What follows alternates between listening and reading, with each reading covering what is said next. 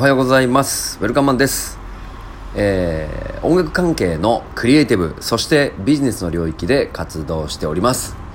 元レコード会社勤務、えーそして現在レコレーベルオーナーであることからインディーズアーティストの活動サポートやライセンス周りの管理も行っております。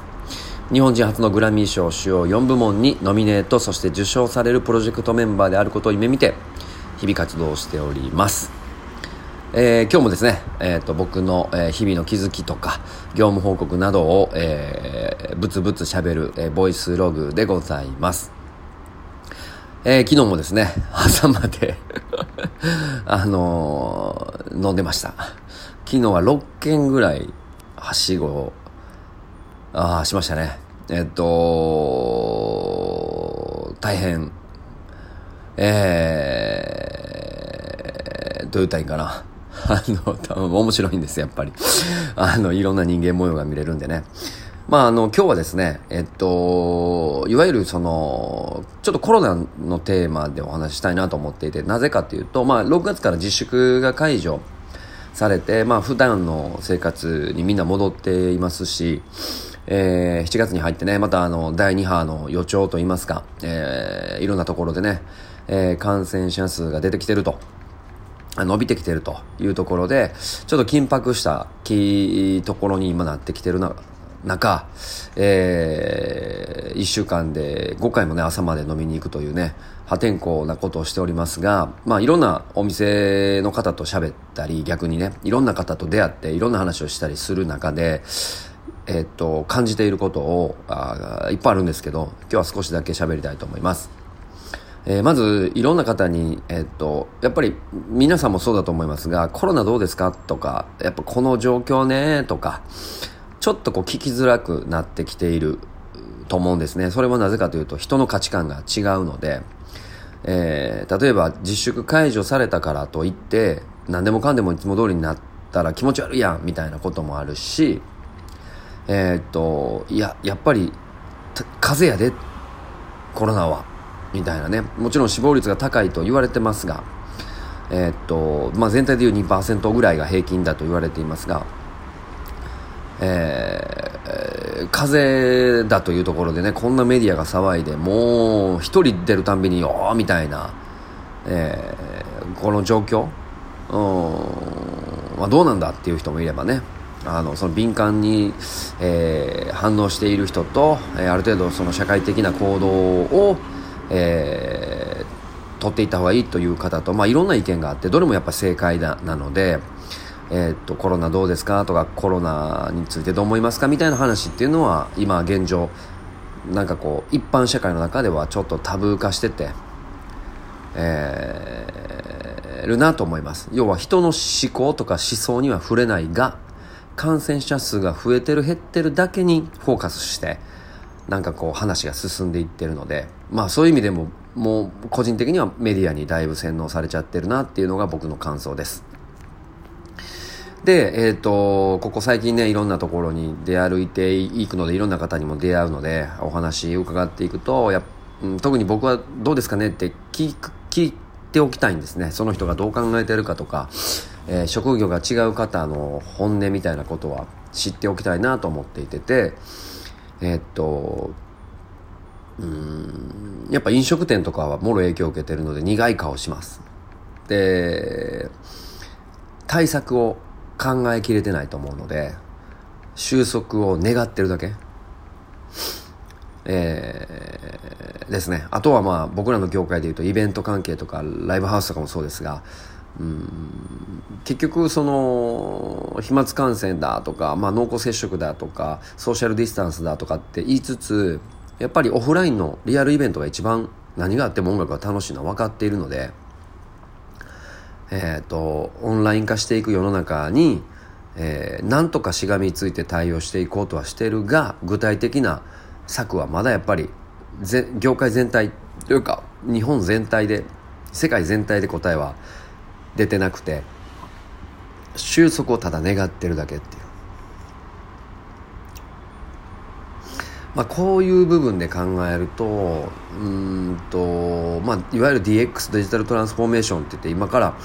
えー、っとテクノロジーがどんどん進化していく真ん中でコロナにぶち当たっているのでそれの加速スピードがまあもう10倍20倍に上がっていってるってことなので、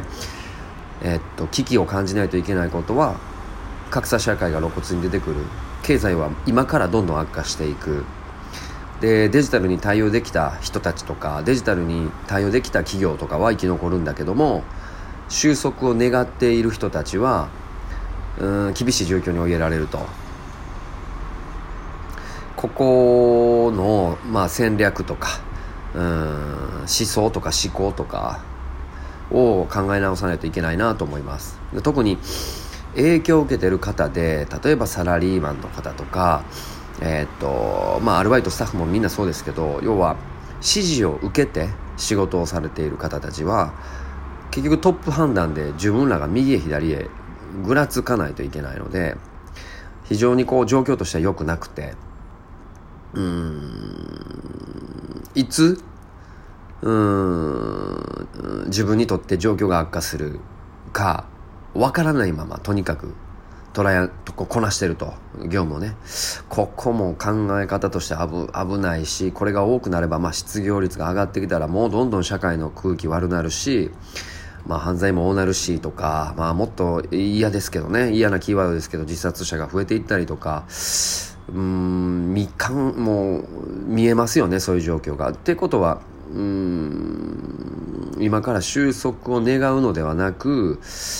どうやったらデジタルトランスフォーメーションに乗っかっていくかっていうかそういう新しいモデルを考えてポジティブにチーム編成を組んで